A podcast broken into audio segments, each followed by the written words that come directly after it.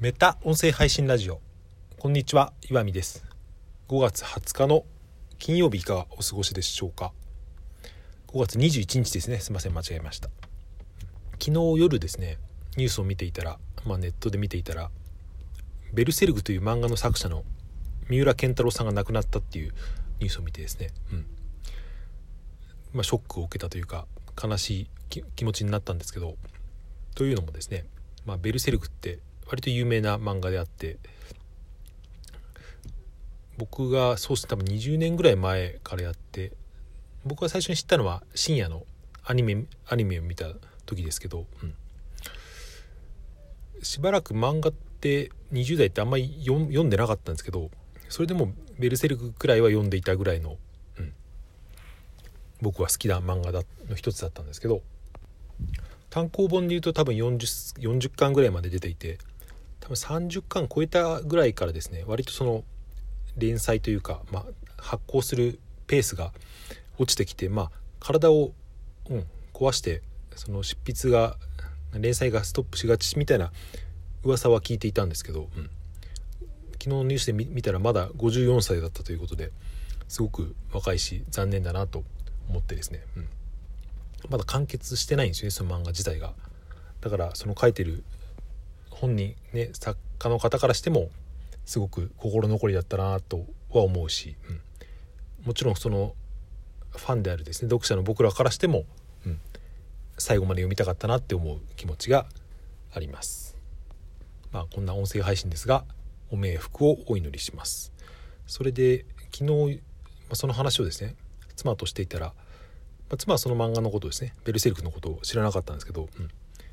だからどんな漫画だったのって言われたんで、まあ、舞台は中世のヨーロッパで、うん、すごくでかい剣を持ったですね。剣士が主人公なんですけど、うん、自分の体よりでかい剣をですね背中に持ってそれをぶん回して化け物たちをぶっ倒すっていう まあそういうとなんかすごく単純な漫画なんですけど、まあ、その中にですねいろんな人間模様とか、うん、ものすごい恐ろしい化け物が出てきたりっていうそういう漫画なんですけど、うんまあ、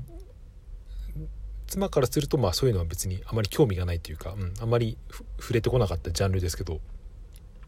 そういう化け物が好きなのって聞かれたんですよね、うん、いやそんなことはないかなと思ったんですけどでも僕は漫画で言うと好きな漫画ってですね割と化け物がいっぱい出てくるなって思うことに気づいて例えばもっと漫画もっと昔の漫画で言うと僕は「寄生獣」という漫画がとても好きで今でも家にですね置いてある数少ないですね。復刻版の方を持ってるんですけど、うん、あれもいわゆる化け物。そうですね。人間に人間の体に住み着いてですね。もう体が四方八方に伸び曲がって人間を食い散らかすというまあひどい こんなこと言うとひどい漫画ですけどまあ化け物ですね、うん、あとなんだろうな。最近 Kindle で買って読んでるのが「峠鬼」というですね。これは日本神話をベースにした漫画なんですけどこれもまあ出てくるのはまあ神というですね日本神話の古代の神っていう感じですけどまあ見た目的には化け物ですよね、うん、そうじゃない漫画も好きなのもたくさんありますけどでも割と僕は今まで自分で買って読んでるぐらい好きな漫画の中にはですね、うん、半分ぐらい化け物が出てくる漫画だなってことに気づいてもしかしたら僕はそういう異形のものがですね好きなのかもしれないなって思ったんですよね。うん。まあ、ここでそれをそんなに詳しく分析するつもりはあまりないですけど、うん、でもちょっと考えてみるとロボットとかなんとか戦隊とか割と男子はそういうの好きだと思うんですけど仮面ライダーとか僕そういうのには全くハマった覚えはですね全くというかほとんどハマった覚えはないんですけど、うん、なんかそういう人間ちょっと人間っぽい化け物みたいにものにはですねなんか心惹かれる傾向があるなってことにそれを気づいたんですよね。ベルセルクに出てくるのもまあ中にはですねとんでもない本当に人間とはかけ離れたものもいますけど基本的にはまあ妖怪的な人、うん、なんていうか悪魔的な、うん、化け物だし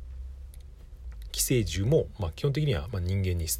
救っているものだし「ドラゴンボール」とかもそうですよねフリーザとかセルとかまあ言ってみれば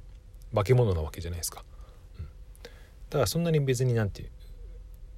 メジャーではない存在ではないないわけですけど少年漫画っていうのは基本的に化け物が出てきたりするものなのかなとかも思ったりはしますが、まあ、でもそれ二十歳を超えてから自分で単行本を買ってですね家に置いとくぐらい好きだった漫画がそれほど多くないんですけどあって